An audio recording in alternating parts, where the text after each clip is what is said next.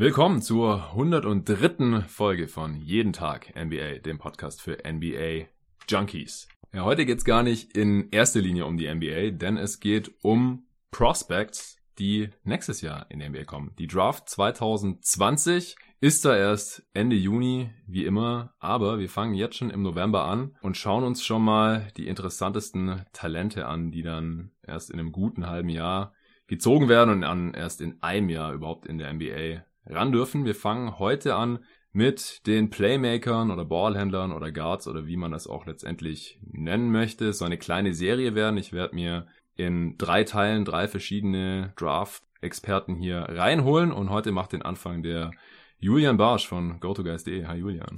Einen wunderschönen guten Abend. Ja, und du bist einer der wenigen Gäste, der auch mal wirklich live vor mir sitzt. Bist du mir gekommen in die Booth in Berlin, denn du hast mich vor, das ist auch schon paar Monate her, glaube ich, mhm. mal darauf hingewiesen, dass du zwischenzeitlich auch in Berlin lebst. Hatte ich gar nicht auf dem Schirm und dass wir deswegen ja auch eigentlich mal vor Ort einen Pod zusammen aufnehmen können. Jo. Das nicht über Skype stattfinden muss, wie bei den meisten meiner Gäste. Das finde ich dann auch immer besonders schön. Bist vorhin vorbeigekommen, rübergefahren von, von Kreuzberg hier nach Friedrichshain. Ja.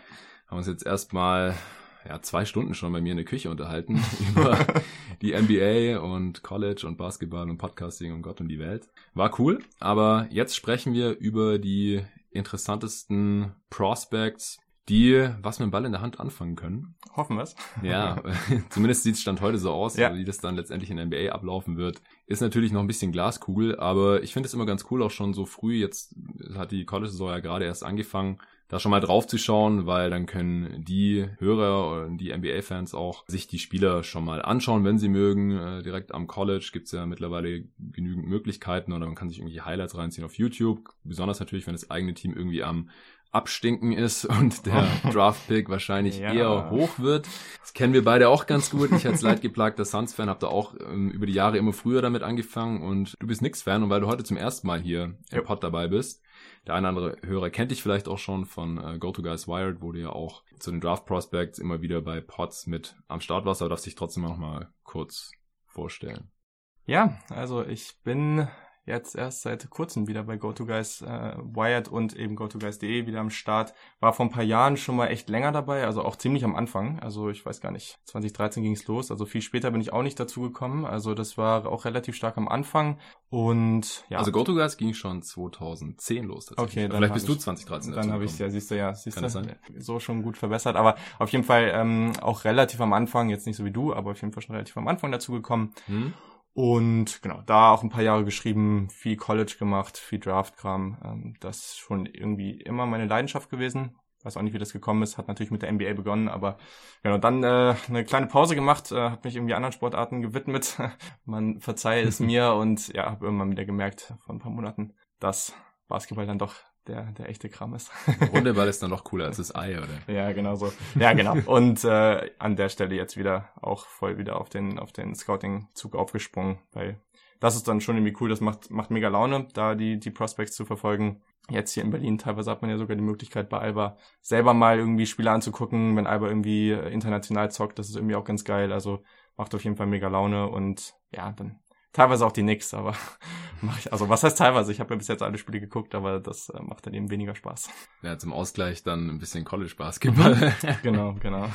ja, ich find's immer bemerkenswert, wenn sich Dudes wie du oder auch Tobi Berger oder Torben Adelhardt Dennis Janssen, die anderen Jungs aus der Draft-Redaktion bei GoToGuys.de oder die teilweise auch für andere Outlets schreiben, wie Torben für die Five und so, mhm. sich so intensiv mit Prospects auseinandersetzen, weil ich gucke auch ab und zu mal ein College-Basketball-Spiel, dann meistens, äh, letztes Jahr habe ich halt viel Duke geschaut, wegen mhm. Zion und Barrett und Reddish und so. Aber wenn da dann einige NBA-Talente drin sind, dann kann ich dem auch was abgewinnen. Oder als ich in Miami war, habe ich dann vor Ort auch live natürlich ein paar Spiele geschaut damals. Ist auch witzig, wir sitzen gerade so jeder in seinem, seinem College-Hoodie da. ich mit Miami, du mit äh, Ohio State. Ja. Ähm, zufällig, wir haben uns nicht abgesprochen. Aber in Hurricanes damals, das war natürlich auch eine coole Zeit, weil Shane mhm. Larkin damals auch ein ähm, Draft Prospects am Start war und auch ein paar andere Spieler, die dann auch mal so Summer League wenigstens äh, gezockt haben, Kenny Kaji und ähm, der, Trey McKinney, mhm. Jones und so, die wenigstens mal noch irgendwie äh, in der G-League dann auch am Start waren und so weiter. Sowas gucke ich mir dann auch gerne an. Aber was ihr da macht, das ist ja noch schon noch mal ein anderes Level, halt irgendwie äh, Spiele gegen ein Team, wo gar kein Prospect drin ist oder in einem anderen Team ist dann halt einer, der vielleicht in der zweiten Runde gezogen wird oder so das äh, ist schon krass und das verdient irgendwie allerhöchsten Respekt und dann bin ich auch froh, dass ich Kontakt zu, zu euch Jungs habe und dass ihr dann hier mal im Pod reinkommt. Und mir erklärt, der jetzt zu diesem Zeitpunkt der College-Saison oder der Scouting-Saison noch nicht so viel Ahnung hat. Also ich kenne natürlich die Namen schon so ein bisschen und es gibt ja auch schon das eine oder andere Profil, das äh, mhm. äh, auf dem GoToGuys Radar äh, erschienen ist, so heißt es auf GoToGuys. Einige dieses Jahr schon, sehr früh. Also ja, ja, genau. Es ist mhm. dieses Jahr schon früher, das ging sieben oder so. Ja, also wir haben jetzt echt äh, auch schon über die wirklich besten Prospects hinaus. Also haben schon auch den einigen, äh, ich glaube, Tobi hat jetzt Isaiah Joe als letztes rausgehauen. Und das ist auch schon jemand, echt guter Shooter, aber gleichzeitig halt wirklich so ein Prospect, was vielleicht, weiß ich nicht, Top 15 vielleicht gerade so erreichen sollte oder mhm. so. Also wissen wir natürlich jetzt noch nicht, aber geht dieses Jahr schon echt tief, echt früh und ist auch ganz cool. Ja, mhm. genau. Also wer da dann noch mehr erfahren möchte, als wir jetzt vielleicht über die Spieler sprechen können, weil mhm. wir wollen über jeden Spieler so drei, vier, fünf Minuten, sonst wird der Pod auch zu lang und so viel Info braucht man dann vielleicht auch zu diesem Zeitpunkt noch nicht. Und wer sich noch erinnern kann, letztes Jahr im Juni bin ich ja dann auch tiefer eingestiegen, wenn äh, die Saison dann für 28 oder 26 NBA-Teams schon beendet ist und nur noch Conference Finals oder Finals gespielt werden, dann steige ich halt auch spätestens immer relativ tief dann auch ein, mache dann mhm. auch mein eigenes Bigboard und so weiter, verfolge und cover ja dann auch die Draft. Das ist alles noch eine Weile hin, aber wir wollen jetzt euch Hörern auf jeden Fall schon mal die ersten Namen mit auf den Weg geben und dann so ganz grob einfach sagen, was die Spieler Stand heute wahrscheinlich können, was sie nicht können, was von denen vielleicht Richtung NBA zu erwarten ist oder wo die vielleicht auch gedraftet werden, so ganz, ganz grob. Und damit können wir jetzt eigentlich auch einsteigen. Und weil du Knicks-Fan bist, werden wir am Ende des Pods auch nochmal kurz die Kurve zur NBA machen und über die Knicks sprechen und dann sehr gerne kurz äh, mal hier uns unterhalten, was da eigentlich gerade los ist. Ich hoffe nicht, dass zwischen der Aufnahme und wir nehmen jetzt hier Dienstagabend auf. Ich habe äh, heute am Dienstagmittag ja schon einen Pod aufgenommen und rausgehauen, deswegen kommt der vielleicht, also frühestens morgen, vielleicht auch erst am Donnerstag raus, muss ich mir noch überlegen. Ich hoffe nicht, dass bis dahin irgendwie Fizz und das Management der Knicks alle irgendwie gefeuert wurden. Das sieht gerade alles relativ wackelig aus, aber wir hoffen jetzt mal das Beste. Ja. ja, wir fangen an mit äh, Cole Anthony. Du darfst jetzt erstmal gerne die Basics raushauen. Wie groß ist der Mann? Was kann der? Was kann er nicht? An welcher Uni spielt der? Und so weiter. Was ist wissenswert über den? Ja, also auf jeden Fall Disclaimer am Anfang. Die College-Saison ging letzte Woche los. Also wir ja. haben noch nicht so viele Spiele gesehen. Im Cole Anthony Fall zum Beispiel waren es zwei. Habe ich jetzt auch beide gesehen, aber ich glaube, an der Stelle kann man schon sehen, dass äh, man da noch nicht so viel über die Spieler weiß und es kann auf jeden Fall noch einiges passieren. Also wenn ein Cole Anthony jetzt am Ende der Saison vielleicht doch nicht so hoch gedraftet wird, dann ja, reißt man nicht den Kopf dafür ab. genau, nein, also Cole Anthony auf jeden Fall momentan schon das vermeintlich beste Prospect auf dem Board und der ist nicht nur unter den Guards, sondern echt auf dem gesamten Board äh, 6'3 groß, mit der Wingspan fast auf dem gleichen Level, also jetzt nicht irgendwie positiv oder sowas. Das ist natürlich nicht ganz so gut, aber mhm. ja, er, er kann in anderen, in anderen Facetten seines Spiels da das wettmachen. Auf jeden Fall, wie gesagt, natürlich als Playmaker, Freshman, sehr, sehr hoch rekrutiert. Also Five Star war auch die Nummer vier im gesamten Land und spielt jetzt bei North Carolina, also einer sehr, sehr guten Uni meisten sollten die kennen, weil ein gewisser Michael Jordan da gespielt hat. also ist auf jeden Fall ein sehr spektakulärer Spieler. Ähm, ist der Sohn von Greg Anthony, den sollten auch noch einige kennen. Mhm. Ähm, hat ja zum Beispiel auch länger bei den Knicks gespielt.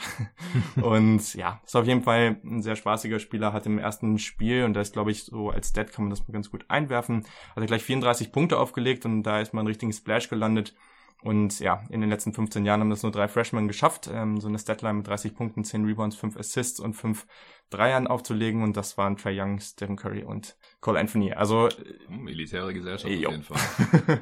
genau, also ist auf jeden Fall jemand, der echt ähm, offensiv gut liefern kann, der einen guten Schuss hat, gutes, gutes Pull-Up-Game auch, was eben sehr zur heutigen Liga passt, auch den einen oder anderen Stepback äh, man machen kann. Also in dem Bereich eben als Scorer sehr, sehr gut, aber ist auch eher ein primärer Scorer, als dann wirklich jetzt jemand, der sich aufs Passing fokussiert. Genau. Also ich glaube, das kann man erstmal so als grobe, grobe Übersicht zum Spieler sagen. Ja, also er ist ja jetzt dann vom Spielertyp auch, wenn äh, die ähnliche Statlines aufgelegt haben, jetzt kein Steph Curry oder Trey Young. Also das sollte man vielleicht gerade nochmal klarstellen. Mhm. Aber an welchen Spieler oder Spielertyp erinnert er dich denn so auf die NBA bezogen? Auch wenn es jetzt natürlich noch sehr früh ist, ja. aber einfach, dass die Hörer da so eine ganz ungefähre Ahnung haben. Mhm. Also Der Punkt, der bei ihm halt noch so ein bisschen unsicher ist, ist halt eben das ganze Thema Vision, Court Vision, Passing. Ich glaube, er ist gut da drin, aber wir können es eben noch nicht ganz sicher sagen. Ich glaube, alles was Scoring angeht, natürlich die Werte sind gerade die Statistiken noch so ein bisschen semi, aber da muss man eben auch immer vergleichen. Es gibt Spieler bei Kentucky, da laufen irgendwie fünf, sechs Spieler rum, die potenziell irgendwie NBA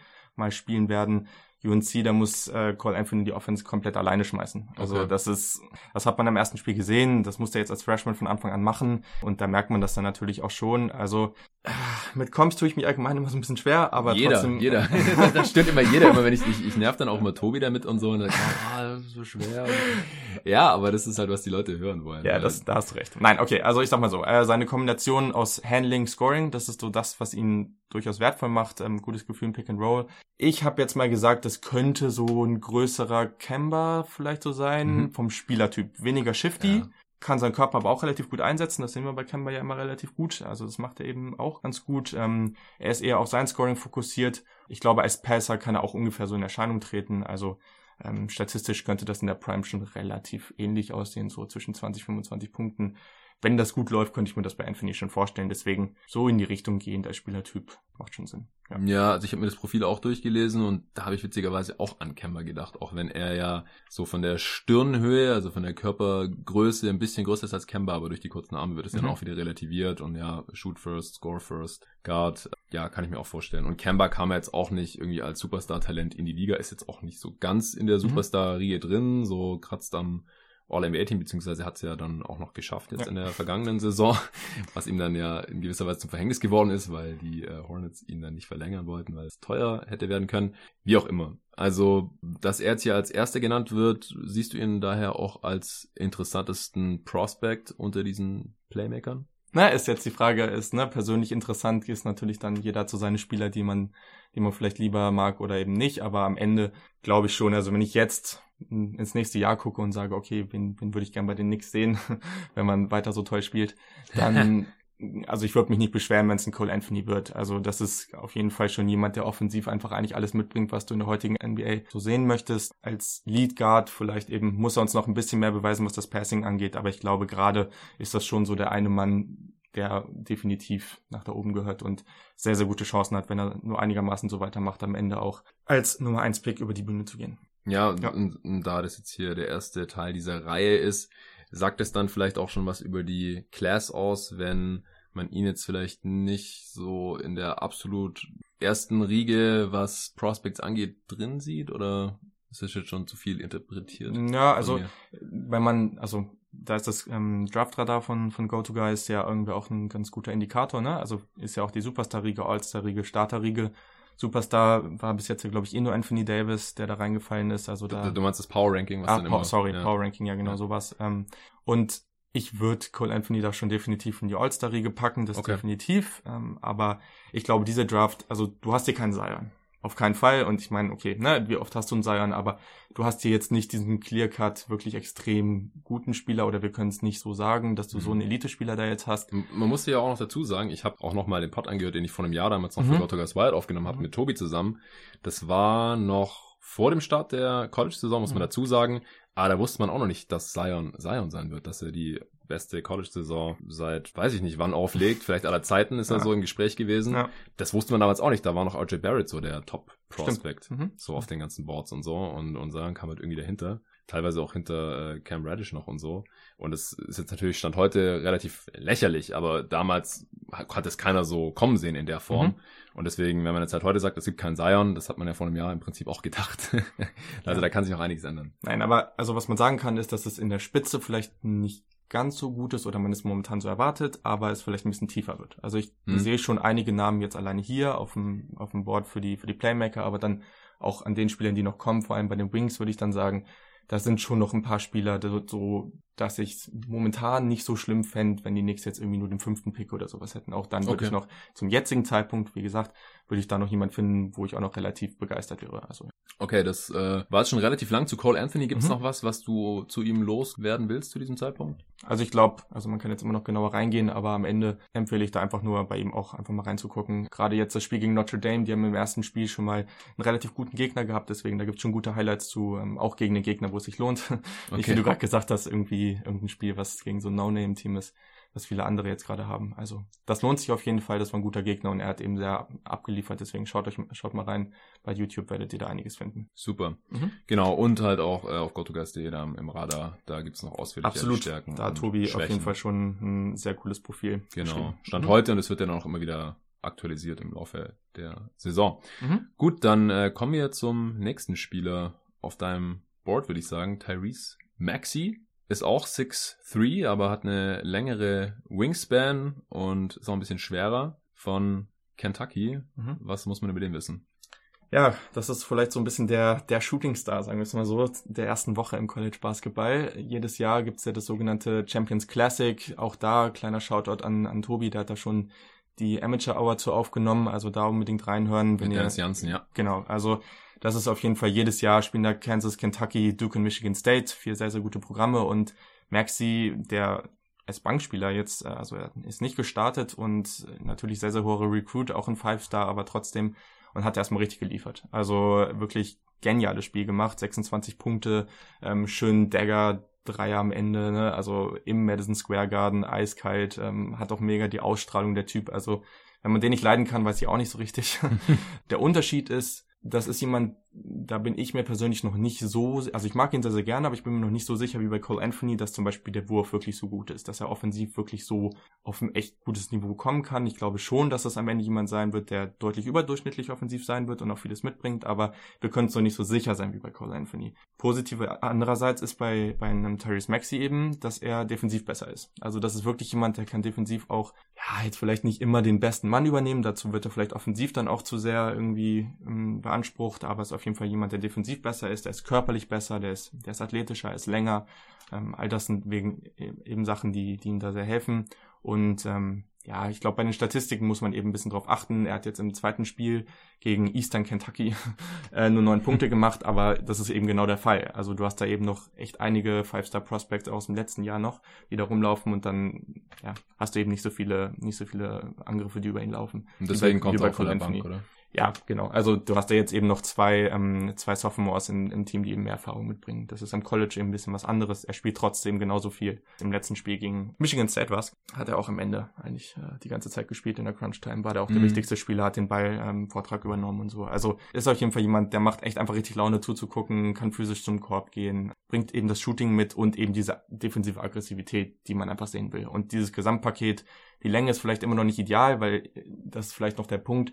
Ich würde damit rechnen, dass er sich über kurz oder lang zu einem primären Ballhändler entwickelt, aber man kann es eben noch nicht ganz so hundertprozentig sagen, ob man vielleicht noch jemanden daneben braucht. Und das ist vielleicht der eine Punkt, den man da jetzt nochmal sagen kann, wo man in der Rolle noch nicht so ganz sicher ist, wie er dann in der NBA wirklich aussehen. Ja. Ja, genau. Kannst du da irgendwie ganz grobe Comp raushauen, mhm. in welche Richtung es gehen könnte? Also so von der Rolle her habe ich ähm, irgendwie so ein bisschen an Donovan Mitchell gedacht. Ähm, vielleicht jetzt nicht, dass er das, ne, also gerade wenn man Vergleiche herbeizieht, dann heißt es oftmals nicht so, der wird so gut, sondern es geht eben darum, was für ein Typ Spieler könnte ich mir Donovan Mitchell vielleicht vorstellen, auch von der Athletik her. Also es heißt wohl, dass Therese Maxine einen 41er Vertical hat, also okay. das ist okay. ähm, und ähm, genau, eben auch ein guter Rebounder, relativ bullig auch so, also das mhm. bringt irgendwie alles mit. Und gerade wenn man auf Kentucky-Spieler guckt, ist vielleicht eine ganz gute Comp, so eine Mischung aus einem Jamal Murray und einem Eric Bledsoe. Also das könnte ich mir schon so vorstellen. Aber ja, wie gesagt, ist, ne, ist noch nicht ganz einfach, weil gerade bei ihm, also auch Coach Kerr, sein, sein Head Coach hat gesagt, er hat ihn noch nie so spielen sehen. Im Training nicht nirgendwo hat er ihn so spielen sehen wie in diesem Spiel. Also deswegen muss man da sicherlich auch ein bisschen abwarten, was jetzt in den nächsten Wochen passiert. Ja. Sicherlich ein Kandidat, der jetzt eben voll nach oben geschossen ist, aber der vielleicht in ein paar Wochen auch ein, ein paar Spots weiter unten ist. Aber ich glaube persönlich schon daran, dass das ein Top 5 Weg wird. Okay, krass. Mhm. Weil äh, in dem Pod, den du mit Tobi und Torben mhm. aufgenommen hast vor ein paar Wochen, da habt ihr ja gar nicht über den gesprochen, so wirklich, richtig? Äh, das war, ich sag mal so, es war halb mein Fail. Ich wollte unbedingt über ihn sprechen, eigentlich habe ihn dann irgendwie vergessen ähm, oh. und habe irgendwie relativ spät ihn ganz unten hingeschrieben. Ich weiß auch nicht. Aber gleichzeitig muss man eben sagen, es gab vereinzelt Draft-Experten in Anführungszeichen, die ihn relativ oben hatten, die weit oben hatten, so die Vickers und Co. dieser Welt, aber es gab eben auch viele, die ihn noch nicht weit oben auf ihrem Board hatten. Also das ist jetzt auch schon durch dieses Spiel gekommen, dass er wirklich jetzt überall in der Top 5 zu sehen ist. Hm. Mhm, ja. Äh, spielen bei Kentucky noch andere Prospects, die interessant sind, dass man sich da mal ein Game reinziehen kann? Also das auf jeden Fall, das auf jeden Fall, aber ich sag mal so, ich persönlich halte es für nicht, also kein Lottery-Pick meiner Meinung nach zum jetzigen Zeitpunkt. Also in Kieran Brooks, zu dem weiß ich noch nicht so viel, ich habe jetzt ein bisschen was gesehen, könnte sein, dass der sich dahin entwickelt, aber glaube ich persönlich noch nicht so dran und dann ein ganz guter Pick in, in Nick Richards, Ashton Hagans ist so ein übertriebener Elite-Verteidiger, also richtig, richtig gut, aber offensiv weiß ich nicht, ob der jemals irgendwie eine gute NBA-Rolle äh, einnehmen kann. Aber es ist auf jeden Fall ein unterhaltsames Team und die haben wie immer, also Kentucky hat ja immer eine ganz gute Ladung an Five-Star Prospects. Deswegen auf jeden Fall. Also Kentucky würde ich empfehlen und haben auch viele gute Spiele jetzt in, in nächster Zeit wahrscheinlich auch schon und dann gerade auch, wenn es dann ähm, in, in den Conference Schedule geht. Gegen Florida zum Beispiel, da spielen ein paar äh, NBA Prospects, Scotty Lewis und Co. Ja. Okay, Tyrese Maxey. Genau. Dann äh, zum nächsten. Ja. Da hast du jetzt eine, eine neue Tier, sehe ich hier gerade bei den Notizen. Ja. ja. Lamello Ball, der kleine Bruder von Lonzo, yes. spielt nicht am College. Ich denke, jeder hat schon mal von Lamello gehört. Kommt man wahrscheinlich nicht wirklich drum rum, auch als NBA-Fan von dieser Familie mitbekommen zu haben. Also um den Vater ist ja zum Glück in letzter Zeit ruhiger geworden, aber da gab es ja auch alles mögliche, Reality-TV-Show und dann ist die Familie da, also alle außer Alonso natürlich, der war bei den Lakers, die sind dann da auch was, was Litauen. Mhm. Und haben da irgendwie ein bisschen äh, gezockt und ja, ein bisschen alternative Wege einfach gegangen. Aber das hat ja alles relativ wenig jetzt mit Lamello Ball als Prospect zu tun. Der ist in der nächsten Draft dann drin. Mhm. Erzähl doch mal, was ist das für ein Spieler und äh, was kann der, wo, wo liegen die Schwächen und wo zockt er jetzt Australien? Ja, genau. Ja. genau. Also ist ja neben RJ Hampton, den wir gleich auch noch kurz besprechen, einer von zweien, die jetzt in, in der NBL in Australien, Schrägstrich Neuseeland zocken. Und ich kann dir schon jetzt sagen, ich habe keine Comp. Weil das, also ich habe wirklich überlegt, ich habe andere Leute gefragt, keiner hatte eine. Also das okay. ist wirklich, wirklich schwierig. Also knapp zwei Meter groß, 6'6, ähm, wiegt 180 Pfund, also auch schon relativ dünn und ja, fällt für mich klar hinter diese Riege Playmaker. Und wie soll man ihn beschreiben? Also das ist jemand, der hat ein unglaubliches Gefühl und das kennen wir ja von den, also kennen wir ja von Lonzo eigentlich auch. Er hat ein unglaubliches Gefühl fürs Spiel und der Unterschied ist eben noch, dass er halt schon noch ein, ich weiß gar nicht, ein Ticken größer, kommt mir mittlerweile so vor, dass er ein Ticken größer ist, ich weiß es nicht. Lonzo ist, glaube ich, jetzt mit 6'5 gemessen ja, worden also, so offiziell, aber war auch 6'6 mit Schuhen. Okay, aber also genau, Spannweite habe ich nichts gefunden zu. Ich würde aber sagen, dass, dass die Wingspan schon nochmal ein Ticken besser ist ähm, als seine Größe. Also ich glaube schon, dass sie zumindest leicht positiv ist, wenn nicht sogar mehr ich glaube, das Gefühl für Spiel, also wenn man dem zuguckt, die Highlights, also mega, mega nice, was der da aufs Spielfeld bringt, das habe ich so noch nicht von so Spiel vielen Spielern gesehen und auch diese Kombination. Also die Größe ermöglicht ihm natürlich eine gewisse Court Vision, die andere nicht haben auf der Position, ist klar. Aber ja, ganz, ganz sensationelle Pässe und einfach auch Situationen, wo er zum Korb zieht, ähm, mit einer Hand zum Layup und dann irgendwie die ganze Defense auf ihn einbricht und er dann irgendwie noch den, den freien Mann unterm Korb findet und so. Und das sieht eben immer spielerisch leicht aus bei ihm. Also okay. das ist wirklich unglaublich nice, das macht richtig Laune. Gleichzeitig defensiv sieht es auch unglaublich leicht aus, weil er einfach fast nichts macht. Oh. Also es ist ein bisschen besser geworden, aber es ist auf jeden Fall niemand, der da irgendwie großen Einsatz zeigt. Er hat einen extrem guten Basketball-IQ, das merkt man defensiv auch teilweise. Hier und da mal schnelle Hände, wenn es darum geht, dass er mal wieder den Ball bekommen kann. Aber ja, also ich glaube allgemein diese Physis und der defensive Einsatz sind die Sachen, die ich kritisieren würde.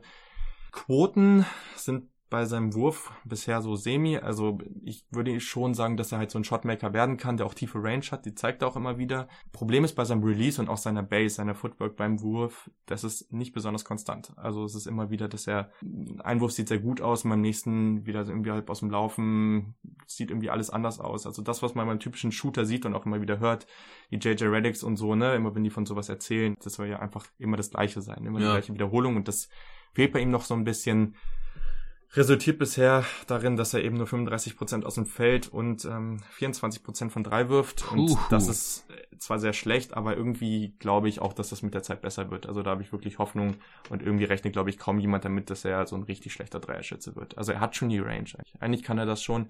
Er nimmt einfach noch zu viele, er nimmt zu viele Würfe, die unnötig sind. Ja. Also auch am, am Korb hat er Momente, wie eben beschrieben, zieht zum Korb, findet den freien Mann richtig nice und dann im nächsten Moment wieder irgendwas, was total unnötig ist. Also ich glaube, da muss er einfach noch an sich arbeiten. Ballhandling ist gut, Crossover sind gut. Allgemein spielt er natürlich sehr selbstbewusst und so. Also ist auf jeden Fall ein sehr, sehr spannendes Prospekt und macht richtig Laune. Also wenn man dem zuguckt, das schon teilweise sehr, sehr hohes Niveau und das können nicht viele, was er kann. Ja, also ich habe halt vorhin überlegt, ob äh, eine passende Kopf vielleicht sein Bruder wäre, aber er klingt ja schon nach einem bisschen einen anderen Spieler. Der Drive vor allem. Also das ja, ist den hat Lonzo ja nicht so. Genau, und das ist einfach was, der ist sehr, das heißt explosiv, aber er hat schon einen schnellen ersten Schritt und es sieht sehr leicht aus, wie er an den Spielern vorbeikommt. Okay. Das ganze Spiel sieht einfach sehr leicht aus. Er muss noch ein bisschen mehr Intensität da reinbringen, finde ich, aber dann am Ende ist das schon jemand, der der da irgendwie schon ein anderes Spiel aufziehen kann als sein Bruder. Klingt interessant. Kann man mal reinschauen dann da in der australischen slash neuseeländischen Basketballliga. Ja, auf YouTube ziemlich viele Highlights, also von den einzelnen Spielen und so. Da gibt's relativ viel und ähm, er macht sich auch. Also ich habe das Gefühl, er entwickelt sich in die richtige, also auch die Dreier am Anfang hat er irgendwie 18 Prozent geworfen. Also das ähm, wird stetig besser. Ja, wie viele Spiele sind es jetzt in der Liga? Das sind schon mehr als am College. Sample Size ist schon größer, ne? Ja, aber bis jetzt hat er so, ich glaube, so zehn Spiele gemacht oder so. Also ist schon, schon ein bisschen was. Ähm, und dementsprechend, also wir wissen schon ein bisschen mehr, aber gleichzeitig ist teilweise auch nicht so leicht zu gucken. Also, ja, genau. Ja, ja, ich meine jetzt auch nur wegen, wegen der Stats und wegen den Quoten und so. Mhm, genau, das auf jeden Fall. Hast du noch was zu ihm? Rolle in, in der NBA vielleicht, in welche Richtung es da gehen könnte? Weil Lonzo ist ja auch so ein Spieler, der ist ja eigentlich ein, ein Playmaker, mhm. aber im Halbfeld hat er halt ein Problem, weil er halt nicht so wirklich in die Zone kommt und halt auf der Dribble nicht so viel machen kann, mhm. aber es klingt jetzt eher so, als ob das sein Bruder eher machen könnte. Ja, definitiv. Also ich persönlich, wenn der Wurf sich noch bessert, dann kann der auch mal Offball spielen, aber ich persönlich sehe bei ihm eben die Elemente, dass er eben wie Lonzo auch mal wirklich in, selbst wenn er Offball spielt, den Ball bekommt und dann schnell den guten Pass spielen kann. Das fand ich bei Lonzo Ball immer sehr, sehr spektakulär dass er eigentlich nicht den Ball lang in der Hand halten muss, um trotzdem irgendwie gute Vision zu zeigen.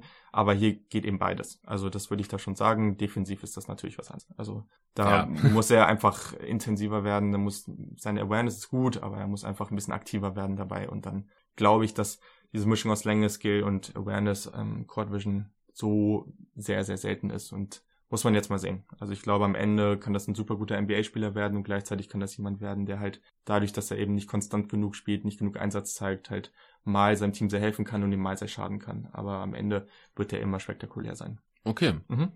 Dann würde ich sagen, kommen wir zum nächsten.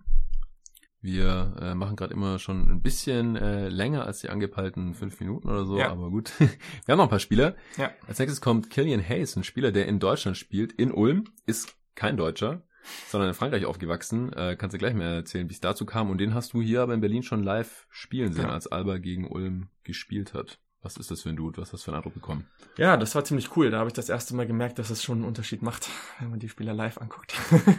ja, inwiefern? Also, äh, erzähl mal. Also ich, ich habe ja, wie gesagt, auch schon äh, ja. Spieler dann live gesehen und ich habe damals dann auch das Profil für Shane Larkin mhm.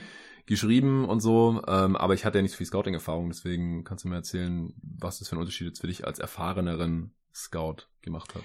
Ja, ist witzig. Also wenn ihr jetzt die Folge, die ich mit ähm, Tobi und Torben aufgenommen habe, anhören werdet, dann habe ich noch gesagt, dass ich bei Theo Maledor, den wir gleich noch besprechen, dass ich den eigentlich besser einschätze. Mittlerweile bin ja. ich mir da nicht mehr so sicher.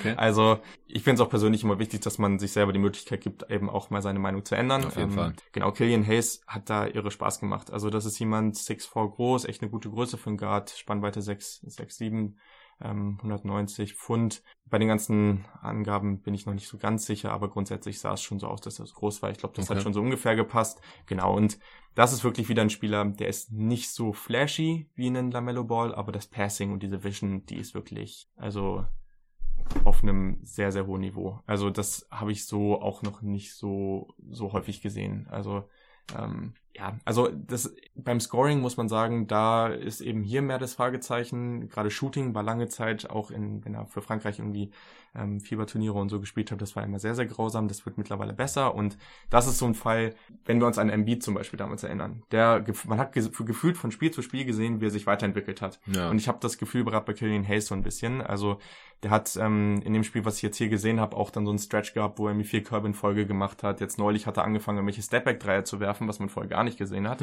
Also und deswegen, das entwickelt sich sehr, sehr positiv und ja, ich glaube, alles, was mit Playmaking, Pick and Roll, ähm, einfach tolle Pässe, er sieht Sachen sich entwickeln, bevor es andere sehen ähm, und dann eben, welchen Pass er anbringen muss, also direkter Pass, Bodenpass ähm, und dann sind die Pässe aber auch genau, die sind genau in der Shooting Pocket und das ist dieses gesamte Paket, was ich einfach sehr, sehr gerne, also ich schaue da sehr, sehr gerne zu und das ist ein Spieler, der sehr viel Spaß macht. Gleichzeitig, ja, ist beim Drive und sowas, ja, da muss man jetzt noch ein bisschen abwarten. Ich glaube, das kann schon jemand sein, der als Scorer in Erscheinung treten kann, aber eben nicht so spektakulär wie, also bei weitem nicht so spektakulär wie so ein Cole Anthony oder sowas. Also mhm. nicht so sicher beim Pull-Up-Game. Da muss man jetzt mal abwarten, wie sich das entwickelt. Und eben auch bei seinen Floatern und so, das sah alles schon auch mal ganz gut aus, aber das ist noch nicht so regelmäßig. Also die letzte Entwicklung von ihm war, dass, was ich viel gesehen habe, war, dass er in diesem Spiel viel East-West gegangen ist. Also sich wenig so direkt zum Korb bewegt hat. Und jetzt in den Spielen, die danach so kamen, hat jetzt auch einmal irgendwie 25 Punkte oder sogar mehr aufgelegt. Und da war jetzt wirklich mehr zu sehen, er wird aggressiver, geht zum Korb. Und das ist was, ähm, was eine gute Entwicklung ist und wo man klar sagen kann, da sieht man eben jetzt so den nächsten Schritt, aber da muss jetzt eben noch mehr kommen, dass man eben auch so ein Proof of Concept, sag ich mal, hat.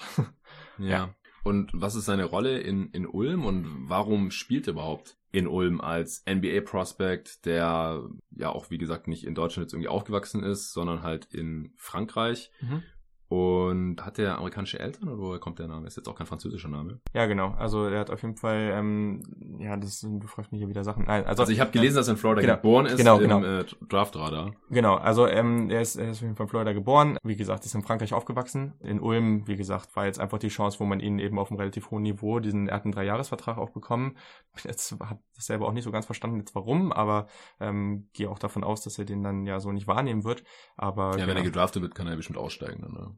Genau, aber hatte in Ulm jetzt eben auch die Chance, internationalen Basketball zu spielen, was dann eben so ein bisschen der Unterschied war und glaube für ihn dann auch entscheidend. Also das ist natürlich was jetzt auch ganz cool, ne, dass er eben da die Möglichkeit hat, ähm, da auch gegen nicht nur innerhalb von Deutschland zu spielen und das ähm, auch für ihn jetzt nochmal erstens mehr Spiele, aber dann eben auch nochmal ein ganz anderer Test. Ähm, und ja, ich glaube, das ähm, zeigt sich jetzt auch, dass das äh, bei seiner Entwicklung auf jeden Fall unterstützend wirkt. Okay, du hast ihn jetzt aber hier an vierter Stelle quasi gerankt. Was denkst du, wo seine Draft-Range so ist? Mhm. Und, und liegt es vielleicht auch daran, wie du ihn Stand heute so in, in der NBA dann siehst? Oder? Also, was man sagen muss zu den Tiers, die wir jetzt haben, wir haben gesehen, ne, Maxi und Cole Anthony, erste Tier und all die, die wir jetzt besprechen, zweite Tier. Innerhalb der Tiers habe ich jetzt noch nicht so krass gerankt okay. oder so, ne? Das ist erstmal ja. die Tier und das muss man jetzt sich erstmal entwickeln lassen.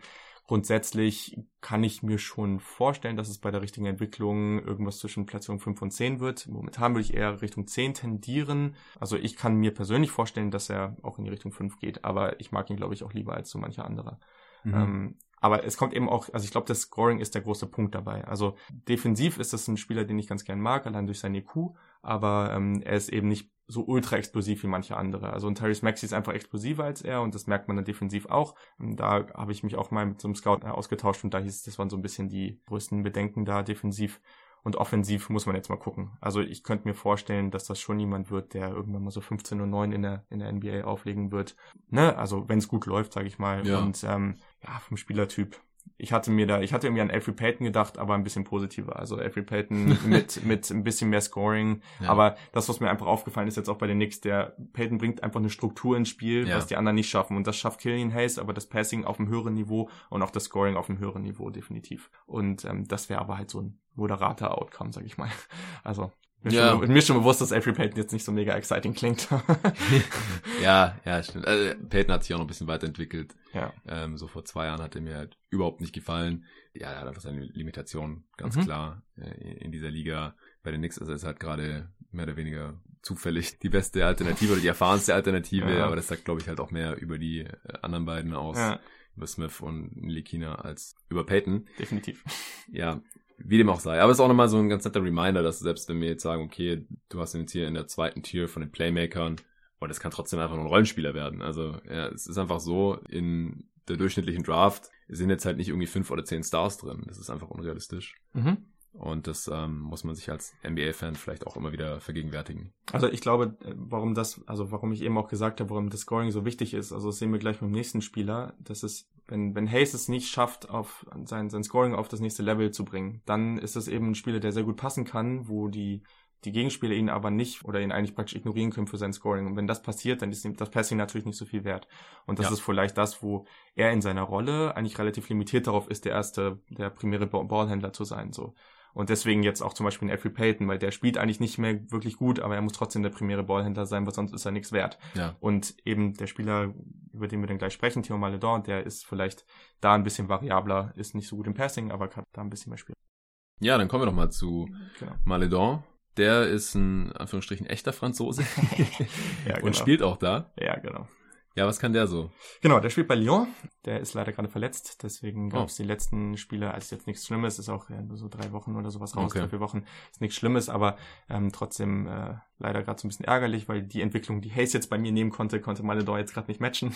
aber Maledor wird auch nochmal gegen Alba spielen, das werde ich mir dann zu hoher Wahrscheinlichkeit, wenn ich nicht irgendwie weg bin, auch nochmal geben. Dann, ja, ich komme vielleicht mit. Ja. Schon angemeldet. ja, genau. Das ja, wird ziemlich nice. Und, hier wohnen. Genau. Und ja, ich glaube, das ist dann, also das wäre dann auch nur fair, weil ich die beiden natürlich durch den französischen Hintergrund und so irgendwie auch jetzt gern vergleiche so und die sind auch, ich würde mal sagen, die sind in einer relativ ähnlichen Range in der Draft und dann wäre es jetzt irgendwie unfair, den einen hat man gesehen und hat vielleicht dann dadurch auch durch den Bias, sage ich mal so, gewisse Vorteile. Ja, Kann ich schon vorstellen, dass das mich irgendwie auf eine Art und Weise beeinflusst, die ich eigentlich nicht will, aber das kommt dann irgendwie so so dazu. Aber mhm. genau, also sind gleich groß. Genau, also ähnlich groß, ähm, auch so 6 6 4 6 5 irgendwie in die Richtung definitiv auch als Guard zu spielen. Ähm, Wingspan ist ähm, auf jeden Fall positiv. Also das definitiv. Ich habe auch nicht mehr gefunden, aber es ist auf jeden Fall positiv.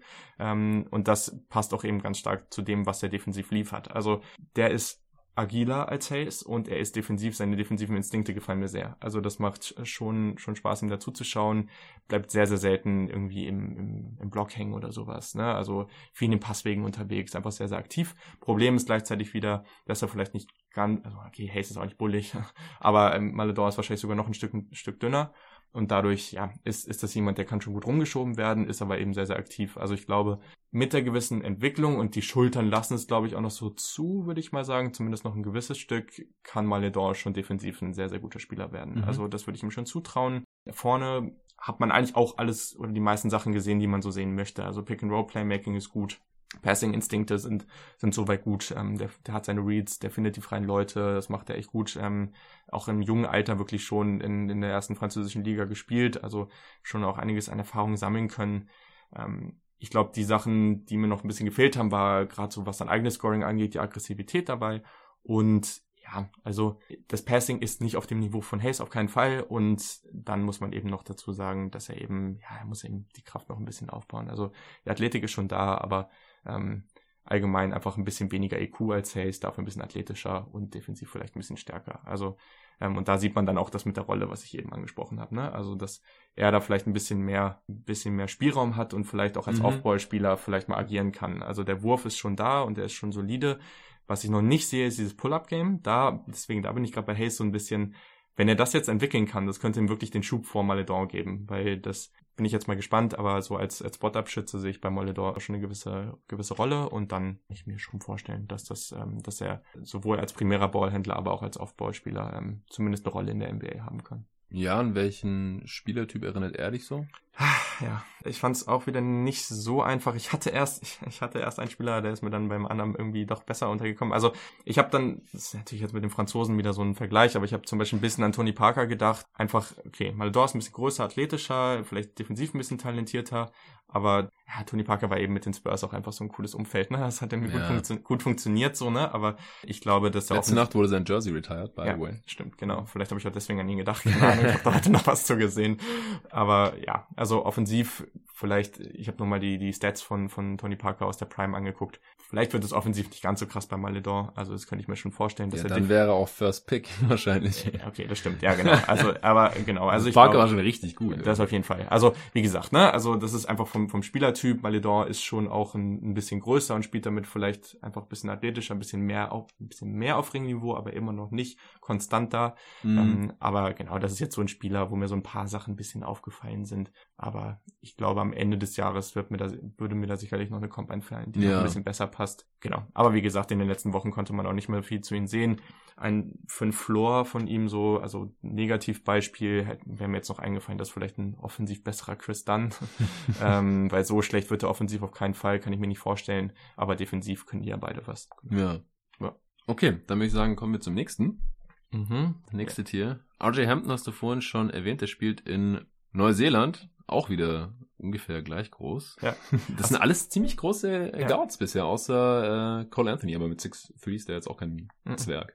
Definitiv. Also, und das ist was, was man hier definitiv sagen muss, und das meine ich auch am Anfang zum, zum Gesamtbild dieser Draft. Wenig Spieler, die da jetzt herausstechen, dass du jetzt schon weißt, oh ja, okay, das ist, der springt dir vom Screen praktisch. Mhm. Aber du hast viele Spieler, wo ich sage, ja, okay, die bringen eigentlich alles erstmal mit. Und vielleicht, und ich kann mir gut vorstellen, dass das so eine Draft wird, wo irgendwie Spieler eins bis zehn kann ich mir das vorstellen und das wird dann nicht am nach drei Jahren sind eben Spieler eins und zwei nicht die besten, sondern eben Spieler, weiß nicht, fünf und sieben. Also ja. das, das ist so ein Draft, so würde ich es momentan zumindest kategorisieren. Ja, interessant. Mhm. Ja, was kann Hampton so? Genau, also ich glaube, Hampton ist gerade so der Spieler, hat Tobi auch nochmal gesagt. Also ich glaube, da wissen wir alle noch am wenigsten drüber, weil der irgendwie auch noch nicht, war jetzt nicht so in den Medien wie, wie Ball, ist auch schwierig. Und wieso spielt er in Neuseeland? Genau, also er hat sich, das ist echt, also der hat am, saß auch bei ESPN und hat am Ende einfach gesagt, ne, also gab irgendwie, ich glaube, Kansas und so waren auch äh, bis zum Ende dann, dann drin und eigentlich haben alle damit gerechnet, dass er irgendwie ans, ans College geht und er hat sich dann einfach echt für, für Neuseeland entschieden und hat auch hm. gesagt, ähm, dass das einfach der Weg ist, wie er persönlich am als Spieler am besten wachsen kann. Also so, dass als ich es recherchiert habe, so war da die Aussage und ja, also good for him. ja, und die können halt schon ein bisschen Geld verdienen im Gegensatz zu. Ich meine, klar, okay, College, das ne? natürlich, das ist natürlich immer, immer ein Faktor auf jeden Fall. Ähm, aber ich glaube, ähm, da hat auch auf jeden Fall, also, weil das war so ein, ne, Five-Star-Prospect, das war schon ein Spieler, der hatte schon die Angebote von den besten Unis. Also er konnte ja. sich das schon aussuchen. Also da ähm, sollte der auch ein bisschen was draus gewinnen, wenn er dann irgendwo spielt. Und ich glaube, das, das geht in der NBL soweit auch ganz gut und ist auch ganz nett da soweit. Mhm. Also Neuseeland, ja. Genau, aber wie gesagt, wieder, wieder relativ groß, ähm, so 1,95, 1,96. Der ist auch wieder relativ leicht, also relativ dünn. Irgendwie von der Statur würde der perfekt zu so einem, zum Oklahoma City Thunder Prospect so passen irgendwie. Ähm, ja, und Ferguson, der hat auch in, genau. in Australien auch gespielt. ja, genau. Also irgendwie, also so, als ich den gesehen habe, dachte ich, ja, okay, das passt irgendwie. Und äh, genau, meine Comp, schon mal ein bisschen vornehmen, ist tatsächlich auch nicht nur vom Aussehen her, aber Dante Exum, also irgendwie passt ah. alles zusammen. Ah, Australier, ja. genau, also ich sag mal so, das ist ein Spieler, der hat, das ist mir heute beim Scouting nochmal echt aufgefallen, einen verdammt schnellen ersten Schritt. Also der ist nicht bullig oder irgendwas, aber der hat einen sehr, sehr schnellen ersten Schritt. Also das ist wirklich teilweise fliegt er dann den Spielern vorbei. Das Potenzial als Werfer ist auf jeden Fall da. Also ich glaube, das wird schon jemand, der grundsätzlich ein guter Shooter wird. Gucken, wie gut es am Ende wirklich wird, aber ich glaube, es wird niemand, der jetzt nur 30 Prozent von der Dreierlinie wirft. Grundsätzlich am Ende jemand, der sehr viel Tools mitbringt und wo wir jetzt eben noch wenig sagen können, aber am Ende schon jemand sein kann, der dann noch einen gewissen Sprung macht. Also so habe ich ihn vor ein paar Wochen für mich irgendwie kategorisiert und habe gesagt, ja, das ist echt ein Spieler. Wir wissen wenig über ihn und wir sind uns irgendwie alle noch nicht so wirklich, noch nicht so sicher und deswegen rutscht er gerade ein bisschen ab in unseren Rankings, aber am Ende könnte er uns schon überraschen, weil er bringt die gewissen Tools mit mhm. und ähm, zeigt momentan auch immer mehr Pull-up, äh, Pull-up-Game auf jeden Fall, hat jetzt in einem Spiel in der NBA am Ende auch irgendwie mal voll das, äh, voll so ein Comeback angeleitet, viele spektakuläre Plays da auch geliefert, äh, wichtige Würfe getroffen, also wenn der ein bisschen bulliger wird und eben dieses Shooting beweist, dann kann das echt ein guter Starter werden. Aber gleichzeitig als Floor kann das eben auch jemand sein, der viel Talent mitbringt, aber eben noch nicht die Skills hat. Also ich glaube, das ist der große Unterschied zwischen ihm und Cole Anthony. Er hat eben die Größe, aber Cole Anthony hat eben schon viel mehr Skills. Der ist schon Aha. viel mehr advanced als Spieler. Und das fehlt in RJ Hampton einfach noch. Also da glaube ich, auch wenn er als Rolle trotzdem als primärer Ballhändler schwingen sollte, aber ich glaube, Cole Anthony ist da einfach schon an einem anderen Schritt in seiner Entwicklung hat aber eben durch seine Wingspan, durch seine Größe einfach gewisse Limitationen, die die Hampton nicht hat. Mhm. Genau, und ähm, ja, Dante Exum zu Beginn seiner Karriere körperlich auch ein ganz guter Fit und ich glaube, Hampton hat gute Chancen, ein besserer Offensivspieler zu werden. Aber am Ende. Als Floor dann vielleicht Exum so als Comp, der ja jetzt bisher ja. nie so den Durchbruch geschafft hat. Ja, ich meine, der hat sogar einen ziemlich guten zweiten Vertrag bekommen noch von den Jazz mit gut 30 Millionen, glaube ich, über drei Jahre, aber halt auch dauernd verletzt und so. Also ja, ja. genau. Also ich glaube, ja, ich, ich, ich würde schon denken, dass das besser wird. Ja, gut, zu diesem Zeitpunkt ist man wahrscheinlich Eben. auch noch eher optimistisch. okay. Also das sagt man jetzt auch bei jedem Spieler, aber genau, ja. also deswegen ja auch immer der Floor dabei, ne? Also, oder bei Maledolm, der die Chris Dunn Vergle der Vergleich ja. oder so, ne? Also genau. Ja, ist schon wichtig, denke ich. Ja. Gut, äh, noch in derselben Gruppe Nico Mannion von Arizona. So ein rothaariger ja. äh, White Boy. Ich habe mir auch so ein paar Highlights von ihm reingezogen, weil er ganz geil stopfen kann. Ja, was, was kann denn der so? Nico Mannion, ja, ist Nico Nation.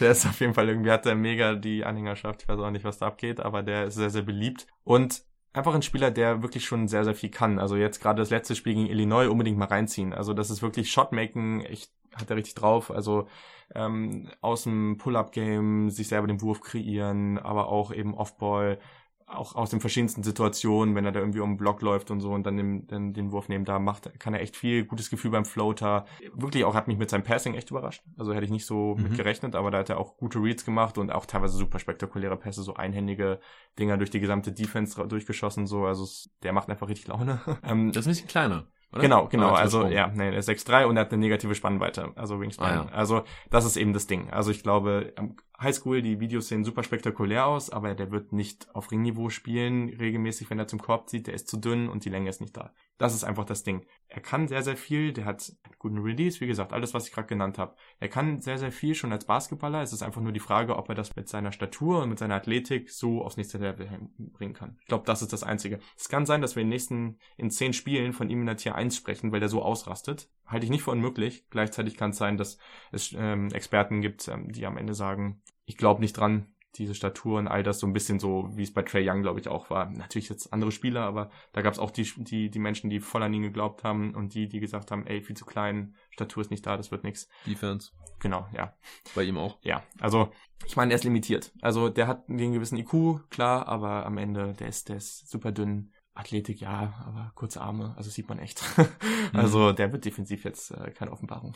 Glaube ich persönlich nicht besonders dran. Okay, du hast jetzt gerade gesagt, Trae Young passt äh, nicht so vom Vergleich her, sonst mhm. hätten wir ihn wahrscheinlich auch nicht so spät genannt. Mhm. Äh, hast du irgendeinen Vergleich? Ja, also ich habe irgendwo gesehen, Derek White mit besserem Wurf. Aber der, dann passt es mit der Defense ja wieder nicht. Ja, genau. Das, genau, das habe ich eben halt auch gedacht. So, da war ich irgendwie so, ja, hm, hat mir nicht so gefallen. Mhm. Ähm, woanders habe ich dann nochmal gelesen, war ich auch noch nicht so ganz happy mit, aber ich kann es eher sehen, dass das ein kleinerer Goran Dragic ist mit besserem Passing und dann leicht schneller. Das könnte ich vielleicht sehen. Aber allgemein, also das Problem in der NBA ist halt einfach, dass du selten diese schmächtigen Spieler da einfach so hast, wie er da einfach rumläuft. Das hast du einfach nicht so viel, ähm, die aber dann auf dem Level halt so scoren. Und ich finde es jetzt eben schwierig, ihn jetzt mit einem Steph Curry oder einem Trey Young irgendwie so zu vergleichen. Also ja. auch, da sind einfach gewisse Sachen, die habe ich so von ihm noch nicht gesehen, die die liefern. Vielleicht kommt's, vielleicht auch nicht, ne? Aber am Ende fände ich das jetzt einen schwierigen Vergleich. Aber so auch, wenn du dir einen Spielertyp vorstellst, der kann viel mehr, als wenn du ihn am Anfang siehst, so dann denkst du, ey, was will der da eigentlich, ne? Und dann, dann liefert er aber voll und macht gute Reads und gute Würfe und sowas. Wenn man sich so ein bisschen vorstellt, wie bei den Spielern, klar. Aber so einen perfekten Vergleich gab's jetzt leider noch nicht. Ja, würde mir spontan auch nicht möglich damit einfallen. Ja. Also ja. ich habe sogar, ich bin sogar bei 2K dann reingegangen und dann im, im Karrieremodus da schön die Spielersuche, weil da kannst du ja schön so das ein bisschen einstellen, dass du irgendwie die Position so ah. äh, und dann kannst du da irgendwie sagen so ja eine gewisse gute Athletik und so und habe dann immer danach geguckt. Also ich habe schon irgendwie alle Tools mir zu Rate gezogen, aber es hat trotzdem noch nicht so ganz geholfen. Okay, einen haben wir noch in äh, der Gruppe hier mit Mannion und Hampton. Kyra Lewis von Alabama. Von ja. dem habe ich jetzt noch gar nichts gesehen oder gehört. Ja, also das ist, glaube ich, auch jemand, die meisten werden, hätten ihn jetzt hier auch nicht reingenommen. Das ist vielleicht so persönlich von mir so jemand, den ich ganz cool finde. Ich habe ihn an ein paar Stellen so gesehen, so an 35 oder sowas. Mhm. Ich persönlich sehe Potenzial, dass das besser wird. Also 6'3 groß, 180 äh, Pfund. Spannweite ist auf jeden Fall positiv, habe nichts gefunden soweit, aber das ist auf jeden Fall 6'5 oder mehr, würde ich sagen. Also, und das ist jemand, das ist auch meine Comp nicht genauso, aber ich stelle, also Victor Oladipo war mal ein ganz anderer Spieler am College auf jeden Fall und bei Indiana damals und einfach so vom Bewegungsablauf. Das ist der Vergleich. Also so wie der sich so flüssig, ein bisschen schleppend irgendwie so bewegt so, das macht Carol Lewis auch und hat dabei aber eigentlich eine ganz gute Athletik. Also ein Spieler, der vorne schon einiges liefern kann, aber noch relativ inkonstant ist, hat aber dann zum Beispiel im ersten Spiel, das ähm, davon habe ich dir eben erzählt, gegen Pennsylvania das, äh, das Spiel wirklich einen sehr schwachen Gegner, gegen den sie sogar verloren haben am Ende oh. im ersten Spiel. Wirklich äh, katastrophal anzuguckendes Spiel, also lohnt sich überhaupt nicht. Aber er hat halt 30 Punkte aufgelegt, also echt ein gutes Spiel gehabt, am Ende gut die wichtigen Dreier rausgehauen und sowas. Gleichzeitig aber also noch so viele Momente gehabt, wo es besser geht und auch einfache Labs mal hier und da daneben gelegt und trotzdem 30 aufgelegt. Also ich hatte das Gefühl am Ende, dass er sein Ceiling nicht erreicht hat und und das auch relativ leicht ist oder den nächsten Schritt nicht erreicht hat in diesem Spiel, obwohl er 30 auflegt und es wäre relativ einfach diesen nächsten Schritt zu gehen.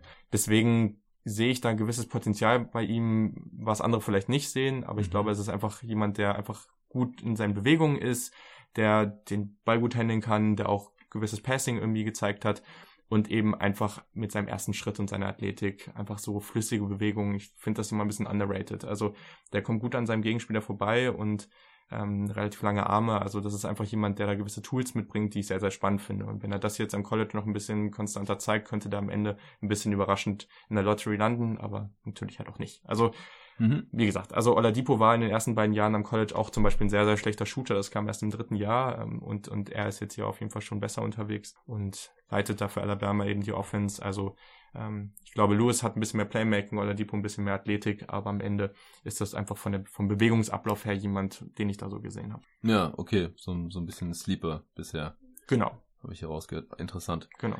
Okay, haben wir jetzt noch irgendwen oder? Genau, ich, ich glaube, zwei Spieler, die man einfach nochmal in einem Satz nennen kann. Trey Jones, Bruder von Tyus Jones, äh, leitet jetzt in seinem zweiten Jahr die, die Offense bei Duke. Das ja, habe ich auch schon viel gesehen, logischerweise in letztes Jahr. Hm. Genau, ist ein ganz cooler Spieler, defensiv echt die Pest. Also ich glaube, es macht gar keinen Spaß, gegen den zu spielen. Ist aber offensiv Leadership und so bringt er mit, eine gewisse Abgeklärtheit, aber ich glaube nicht, dass der wirklich eine NBA, eine gute NBA-Rolle offensiv bringt. Und Fehlt der Wurf. Das zum Beispiel. also er hat jetzt ein bisschen Pull-Up-Game im ersten Spiel gezeigt, aber ich, ich glaube da persönlich noch nicht dran. Und dann Trey Mann, den habe ich, der spielt bei, bei Florida mit Scotty Lewis zusammen, von dem ich auch schon ein Profil für GoToGuys.de ähm, geschrieben habe. Und von dem habe ich mir relativ viel erwartet. Das ist auch jemand, einen guten Wurf haben, also einen bis sehr guten Wurf haben sollte. Die ersten Spiele waren aber jetzt sehr underwhelming. Also da war noch hm. nicht so wirklich viel dabei, was der gezeigt hat. Also sehr viel Offball gespielt. Also da müsste man die Entwicklung jetzt nochmal abwarten. Ich kenne viele Leute, die, die sich viel von ihm erhoffen, aber bis zum jetzigen Zeitpunkt war das noch sehr im Auge, dass ich gesagt habe, okay, wir erwähnen ihn jetzt hier mal und dann reicht das auch. ja. Okay. Gut, dann erstmal vielen Dank dafür, für diese ja. erste Einordnung mhm. von den ganzen Playmakern der kommenden Class. Wie gesagt, das war jetzt wirklich nur ein erster Überblick mhm. und das äh, kann sich auch noch alles ändern jetzt mit den ganzen College Games, die da noch anstehen, beziehungsweise den Spielen hier in Europa für Maledon und Hayes und in Neuseeland und Australien für Ball und Hampton. Mhm. Dann äh, sprechen wir jetzt wie angekündigt nochmal kurz über dein Lieblingsteam, die New York Knicks. Erstmal, wieso bist du überhaupt Knicks-Fan? Weiß ich auch nicht, nee, Spaß. Also ähm, mir persönlich ist es schon, es hat jeder seine eigenen Gründe. Mir persönlich ist es immer wichtig, einen gewissen Bezug zu den Teams zu haben. Und mhm. ich war, weiß ich, in der elften Klasse war ich irgendwie mal so einen Sprachaustausch-Dingens da gemacht und da war ich im Sommer mal irgendwie zwei Monate in New York ah. und habe da auch relativ viel dann da halt eben rumgehangen und so und ähm, ja, leider kein Spiel gucken können, weil es war Sommer. Aber ja, ja da habe ich dann irgendwie New York sehr, sehr stark gefeiert, war mittlerweile schon ein paar Mal da. Das ist und eine dadurch, geile Stadt. Ja, also das ist eine meiner absoluten Lieblingsstädte. Genau, also es gibt viele Leute, die da irgendwie verschiedene Meinungen zu haben. Ja. Kann ich auch nachvollziehen, aber am Ende, ich feiere die Stadt einfach ja. so sehr und genau, dann habe ich einfach gesagt, so für mich, ähm, die Knicks, die sind's einfach und äh, Welche Saison war das? Was ist noch so? Mm. Welche Spieler waren da so am Start? Genau, also ich glaube so die ersten die ersten Jahre, die ich dann die ich so richtig intensiv mitverfolgt habe, also ich habe dann auch noch so ein bisschen so davor noch ein bisschen die End, das Ende so von Eddie Curry und Co. mitbekommen. Aber ah, das war auf jeden Fall, das war ja, auf jeden Fall, Thomas. Genau, aber es war noch Nix. ein bisschen davor auf jeden Fall. Und dann ging es aber relativ gleich dann auch mit, mit Staudemeyer und Mello dann, ähm, dann bald los so. Und mhm. ähm, das war natürlich dann eigentlich ganz coole Zeiten. Also, ich hab dir vorhin meinen Nix äh, Murray Staudemeyer Jersey gezeigt. genau, also dann zumindest irgendwie so die, die ersten paar Jahre waren dann irgendwie die besseren der letzten Jahrzehnte, sagen wir es mhm. mal so. Okay, genau. so die, die ganz glorreichen äh, Nix-Tage, die hast du jetzt noch nicht erlebt. Nee. Und jetzt auch nicht in dieser Saison. ähm, die Hörer werden wahrscheinlich meine Nix-Preview, die ich zusammen mit Arne Brandt aufgenommen habe, gehört haben. Deswegen kommt das für mich persönlich jetzt alles überhaupt nicht überraschend, muss ich sagen. Wie geht's denn dir da? Also die Knicks stehen heute bei 2 und 8 ja. nach 10 Spielen. Ja, same. Also ich habe persönlich nie mit, also oder ich habe genau damit gerechnet, was passiert. Also ich war ja nicht der Einzige, ne? Also es geht jetzt nicht darum, ja. dass man irgendwie jetzt groß das prophezeien kann. Das fand ich jetzt nicht so schwer für das Team. Also ich verstehe es persönlich und ist jetzt kein Angriff in irgendwelche Richtungen, aber ich verstehe es persönlich nicht, wie man bei diesem Team sich das angucken konnte und sagt, oh, Marcus Morris und Julius Randle als deine besten Spieler, das, äh, damit kannst du jetzt bei die Playoffs angreifen. Ich verstehe es einfach nicht. Und fand die Entscheidung im Sommer sehr, sehr kritisch alle. Also das war nicht das, wie ich es gemacht hätte. Hat sicherlich auch mal seine Gründe, dass ich das nicht mache, aber genau. Nee. Also es läuft einfach nicht und also würde mich jetzt auch nicht wundern, wenn dann bald alles über den Haufen geschmissen wird, auch wenn das vielleicht auch nicht der richtige Weg wäre. ja, was heißt alles über den Haufen geschmissen? Also Coach weg genau. und Management weg mit äh, Glaub, Perry und also ich würde es nicht machen und Mills. ich ich ist jetzt auch noch viel zu früh. Also was willst du auch da jetzt erwarten mit so einem Team nach zehn Spielen? Ja. Ne? Also das ist nicht der Weg, wie du dein Team aufbauen solltest, wie du wie du dein Management führen solltest. Aber ja, ist halt Dolan, ne? Also ich glaube, also ich, ich rechne relativ bald damit, dass dass Fizz seinen Job verliert. Das glaube ich schon mit dem Management mal gucken. Da. Ja, ist halt immer so so der einfache Move, den äh, Coach zu kicken. Genau. Dann hat man da sein Baueropfer oder sein äh, Sündenbock, mhm. aber bringen tut es ja meistens nicht, da wird es ja meistens danach nicht besser, aber dann hat man halt irgendwas gemacht und dann wird halt die restliche Saison meistens noch irgendwie getankt und dann hofft man, dass im nächsten Sommer alles besser wird. Also nicht nur bei Nix, sondern das ist ja oft so bei ja, Teams, genau, die irgendwie absolut. total mies sind äh, zum Beginn der Saison. Aber ich denke halt auch, was soll Fistel jetzt hier großartig mehr aus dem Kader rausholen? Äh, es wird natürlich immer kritisiert, dass irgendwie kein System erkennbar ist jetzt unter Fistel. Was, was würdest du ihm denn anlasten? Wenn du sagst, es würde jetzt wahrscheinlich nichts bringen, ihn zu kicken, aber überzeugt bist du jetzt auch nicht von ihm.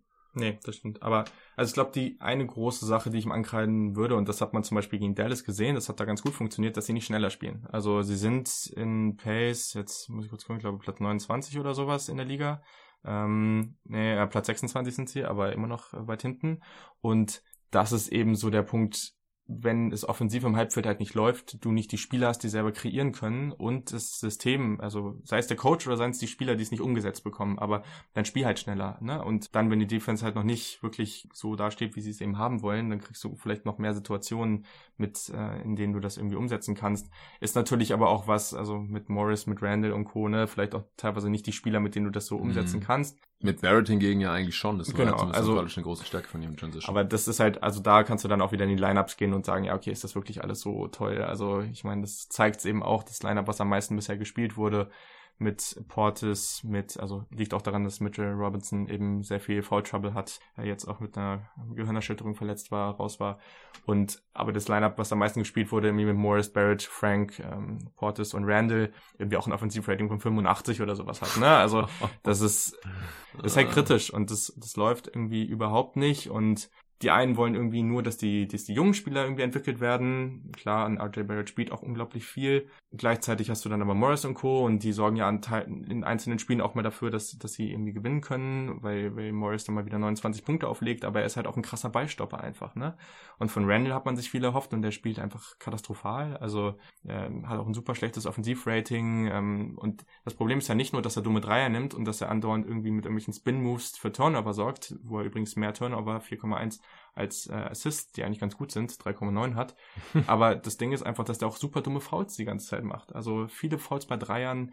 Neulich hat er kurz vor der Halbzeit dann mit Tristan Thompson ohne jeglichen Grund einfach an der Dreierlinie gefault. Also das sind so Sachen, wo du dir denkst, so, das läuft einfach nicht so. Und gerade von Randall und Co. hat man sich eben da ja schon mehr erhofft. Und ich glaube, wenn das schon nicht läuft, dann kannst du vom Rest dann auch nicht so viel erwarten. Ja, Randall Offensivrating von 93 jo. sehe ich gerade und der war ja letzte Saison bei den Pelicans, die jetzt auch kein Top-Team waren, mhm. echt gut, offensiv halt zumindest. Also ich habe mir da eher defensiv eigentlich Sorgen gemacht. Klar, dass er jetzt äh, nicht zum Knockdown-Dreier-Shooter wird, äh, auch nicht bei den Knicks, das war auch klar, 21% von Downtown stand heute. Aber ja, das ist natürlich schon enttäuschend und ich habe ihn noch als bestes Signing der Offseason gesehen, nach zehn Spielen, ja, sieht jetzt, sieht jetzt nicht danach aus. Und er ist auch der einzige Spieler, der auf jeden Fall noch über diesen Sommer hinaus bei den Knicks unter Vertrag steht. Das kommt auch noch dazu. Ja. Also das ist schon ziemlich enttäuschend. Ähm, ja, und dazu kommt halt noch ja Mitchell Robinson, einer der ja, vielversprechenden jüngeren Spieler. Der konnte jetzt aus verschiedenen Gründen noch nicht so viel spielen. Äh, was mich persönlich auch nervt. Ich habe ihn nämlich in einer von meinen Fantasy-Ligen gedraftet und habe gehofft, der holt mir da ein paar Blocks und, und Rebounds ja. und hohe Field Goal Percentage und so weiter.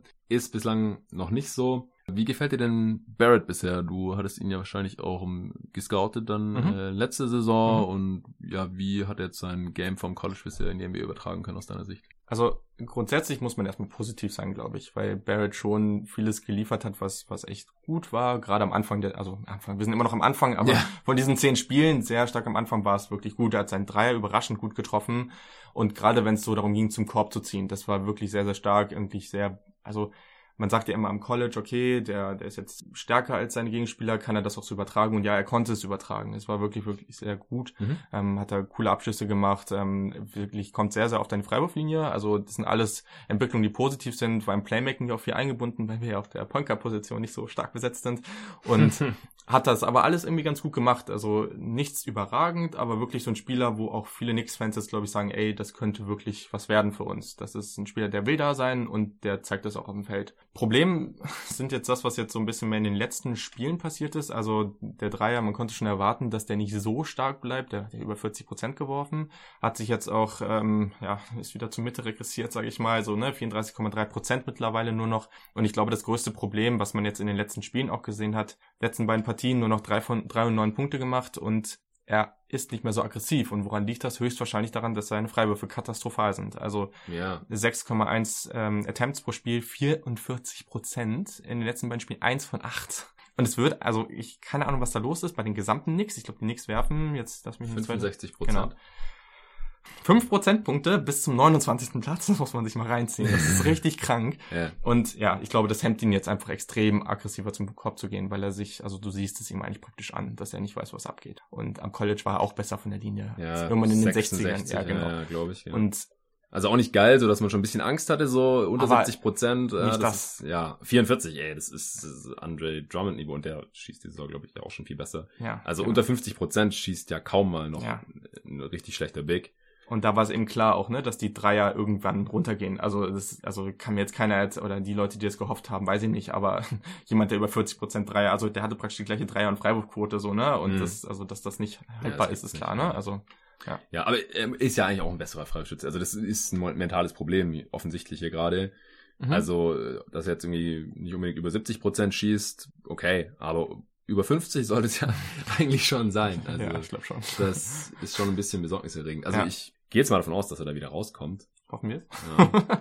Und dass es sich, das äh, dass es nicht irgendwelche. So ein. Äh, genau, wollte ich auch gerade sagen, ja. so Markel Fulls Ausmaße annimmt. Ja. ja. ja. wird auch immer viel diskutiert. Vielleicht auch in Anbetracht dessen, was es überhaupt für ein Spieler mal werden kann, ist ja mal Frank. Nilikina äh, war natürlich auch mal ein relativ hoher Pick. Ja. Ich glaube, ein Star erwartet er jetzt mittlerweile nicht mal mehr unbedingt irgendwer. Ich weiß nicht, ob es irgendwelche Hardcore-Fans gibt oder so. Aber ähm, was, was hältst du von ihm? Was ist da so das, das Ding? Der hat ja relativ unkonstant Spielzeit bekommen, also am Anfang irgendwie gar nicht. Mhm. Und jetzt äh, mit die meisten Minuten in den letzten Spielen. Was ist da los und was hältst du von ihm? Also dazu muss man natürlich sagen, dass äh, Dennis Smith Jr. jetzt hat irgendwie einen Trauerfall in der Familie, deswegen war er raus und, ja. und Peyton, weiß jetzt gerade gar nicht mehr, was mit ihm war, ich glaube, er war auch nicht verletzt. verletzt ähm, ja. Genau, also dementsprechend ähm, war er jetzt eigentlich auch so der einzige Guard und deswegen hat er viel gespielt, aber der muss jetzt drin bleiben im Lineup. Also der spielt deutlich besser als die der anderen beiden oder kann einfach deutlich mehr liefern. Smith Jr. sah katastrophal aus, also es ging gar nicht. Und äh, Peyton kann natürlich die Offense vielleicht ein bisschen besser aufziehen, aber Frank macht wirklich das Beste aus der Situation. Das kann man schon so sagen. Also defensiv grandios, was der gegen Dallas abgerissen hat. Es war, also der ist überall ähm, in den letzten drei Spielen 2,6 Blocks und 2,3 Steals. Also hm. das sind wirklich, wirklich gute Zahlen und man merkt den Unterschied. Also solche Sequenzen, wo er hinten den Chase-Down-Block hat und vorne den Dreier macht. Also ich glaube, der größte Unterschied, den sieht man nicht in den Statistiken, würde ich jetzt mal so sagen. Auch irgendwie sein Offensive Rating ist gar nicht so krass, aber gleichzeitig er ist komfortabler in der Offense. Er nimmt irgendwie, er curlt um, um den Block rum und, und äh, nimmt einen echt komfortablen, selbstbewussten Pull-up und so. Und das hast du vorher nicht gesehen. Das hast du auch in den ersten paar Spielen dieses Jahr nicht gesehen. Mhm. Und das ist schon eine Entwicklung, die ist ganz cool das wird kein Star, das wird auch vielleicht kein Starter in dieser Liga, aber ich glaube, wenn du da irgendwann so einen Spieler hast, der seine 30, seine 35 Prozent von der Dreierlinie macht, als wirklich Defensivmonster da seine 20 Minuten abreißen kann, das ist, glaube ich, für viele Teams sehr, sehr wertvoll. Deswegen ja. macht er das gerade wirklich gut und man darf aber auch nicht zu hohe Erwartungen haben und gleichzeitig in dem Team ist jetzt auch nicht einfach für ihn. Also was willst du da tun? Ja, ja, ich glaube, den Umständen entsprechend ist es dann in den letzten Spielen schon ziemlich gut dann für ihn gelaufen. Mhm. Und dann muss man einfach nur hoffen, dass er weiterhin die Spielzeit bekommt. Mhm. Äh, komme, was da jetzt noch wolle, was Coaching und so weiter angeht. Gibt es jetzt noch irgendwelche Spieler, die dir irgendwie besonders positiv oder negativ aufgefallen mhm. sind, zu denen du irgendwas loswerden wolltest? Also ähm, zu Marcus Morris muss man auf jeden Fall sagen, dass der natürlich irgendwie von den Quoten her ganz gut spielt. Also bei einem Volumen von 5,5, 3 pro Spiel 43 Prozent reinzuhauen, das ist schon echt solide. Der macht das echt gut. Äh, drei Spiele schon über 3, 28 Punkte der hält das Team teilweise dann noch in den Spielen, aber gleichzeitig halt auch ein krasser Beistopper. Also ich hoffe irgendwie, dass man dann irgendwann auch den tradet und dann noch irgendwie Assets generiert. Also das wäre einfach meine Herangehensweise. Mhm. Ähm, und also weiß nicht, wozu sonst diese Verträge gut sein sollen, ehrlich gesagt.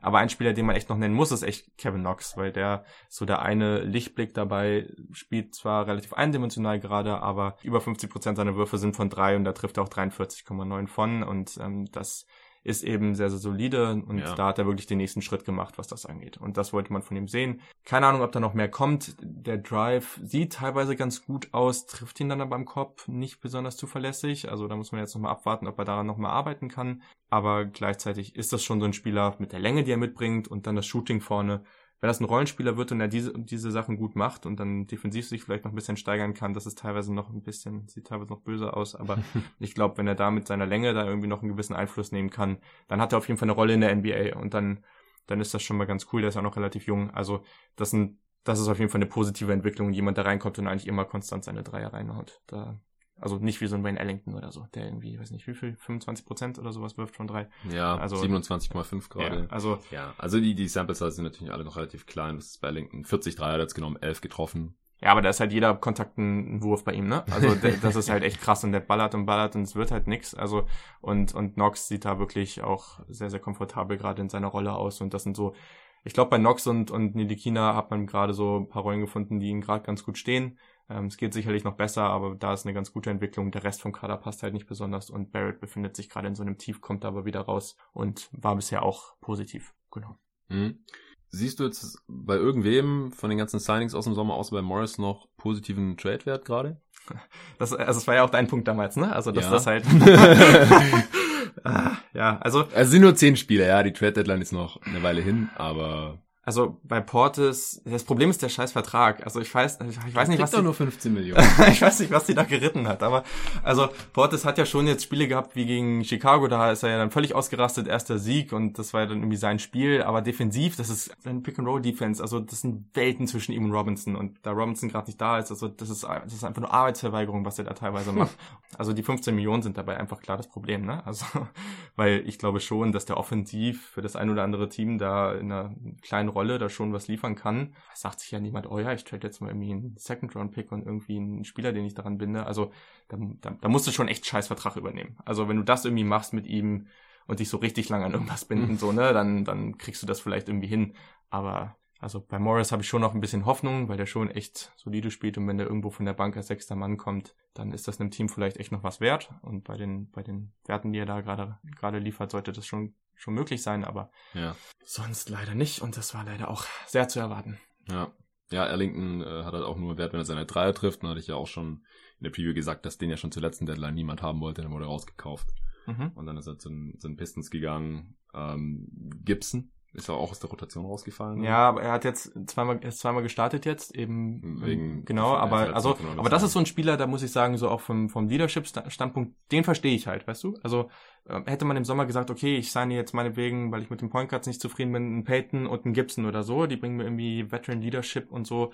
Und Gibson, bei ihm sieht man das auch, der trifft seine, seine Jumper irgendwie ganz gut, der verteidigt irgendwie noch einigermaßen so, das verstehe ich auch und habe ich nichts dagegen, wenn er da spielt. Ich glaube nicht, dass der großartigen Trade-Wert hat, aber okay, ne, also das kann ich nachvollziehen, aber der Rest ist schon kritisch. Ja, Bullock hat noch nicht gespielt, vielleicht genau. trifft er dann seine Dreier besser. Da muss man noch drauf warten. Mal sehen. Ja, okay, also sind zwar erst zehn Spiele, aber ich denke, zusammenfassend kann man sagen, bisher ähm, ja, läuft es so, wie das der ein oder andere hier erwartet hat. Mhm.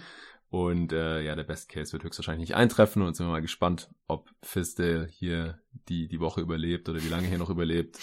Und was auch mit dem Management passiert, wo Dolan ja jetzt anscheinend auch äh, mal nochmal drüber nachdenken möchte.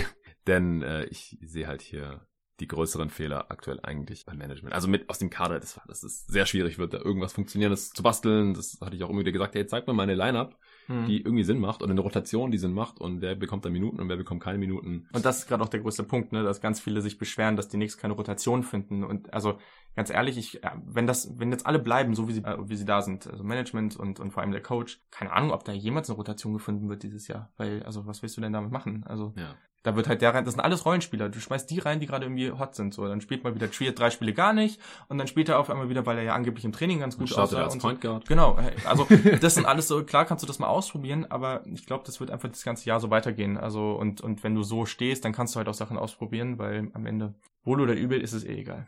Okay, ich denke, das ist ein äh, schönes Schlusswort. Dann äh, nochmal danke dir, Julian, für deine Expertise heute erst zu den äh, Playmakern, was die Talente angeht für die NBA Draft 2020 und dann hier auch noch ja, ein Rant über die Knicks. Jetzt mal ja, als Spaß Fan gemacht. und jemand, der jedes Spiel gesehen hat, kann ich nicht von mir behaupten. Ich habe hier und da mal reingeschaut, aber lohnt auch nicht.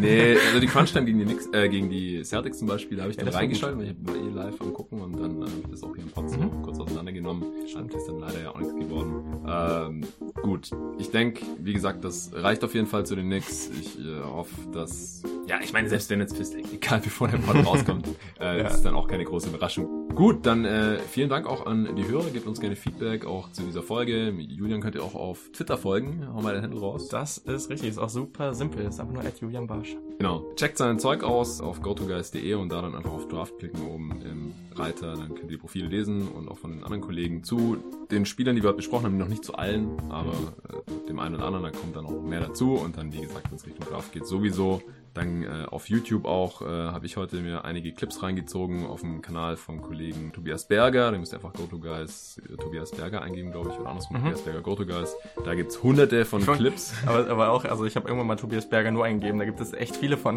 Also echt? ihr müsst unbedingt GoToGuys eingeben dazu, weil sonst werdet ihr ihn nicht finden.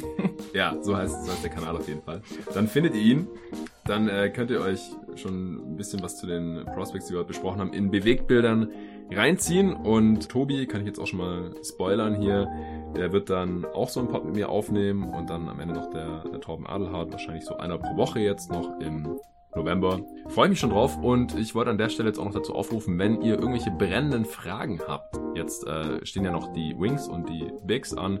Dann könnt ihr die rüberhauen. Hatte ich jetzt auch schon überlegt, äh, spontan gestern noch Fragen mir einzuholen für den heutigen Pod, aber da ich ja heute eh schon einen Fragenpod aufgenommen habe und das da ein bisschen kurzfristig war und so und ich auch wusste, dass ich mit Julia noch über die Nix sprechen werde und der Pod jetzt eh schon relativ lang geworden ist, habe ich dann darauf verzichtet, aber für den nächsten Pods können wir das dann machen. Deswegen haut eure Fragen ruhig rüber. Vielen Dank dafür und bis zum nächsten Mal.